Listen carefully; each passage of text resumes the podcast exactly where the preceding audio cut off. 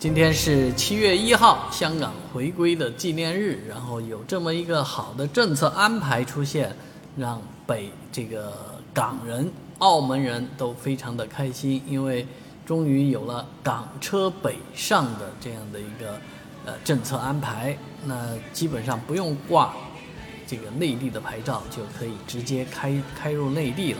以前这个有双牌，挂双牌表示这个人很牛。啊，在上海街头也能够看到挂港澳双牌的这样汽车啊，这些人都是来自于港澳的大老板，也是社会上的名流人士，啊，也是被重点照顾的这个人士。那现在港车直接开进来，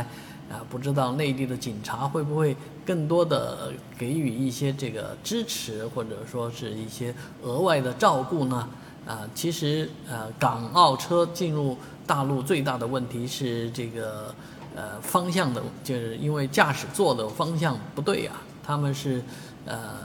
走左边的，我们是走右边的。但是这个问题其实也不大，因为我在英国待过，英国也是走左边的，而欧洲大陆是走右边的。啊，而英国的车开到欧洲大陆没问题，啊，欧洲大陆的车通过多佛海峡或者轮渡到达这个。英国开车也没问题，当然偶尔会发生一些交通事故，毕竟，啊一些人的这个就是意识或者说下意识，他会觉得应该往他习惯的那条道上去开，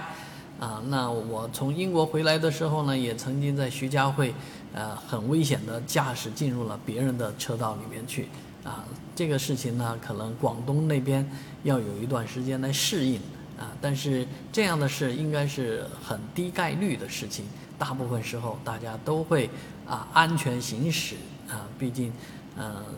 这个方向现在在这个高科技的助力之下啊，所谓左舵右舵并没有那么大的区别了。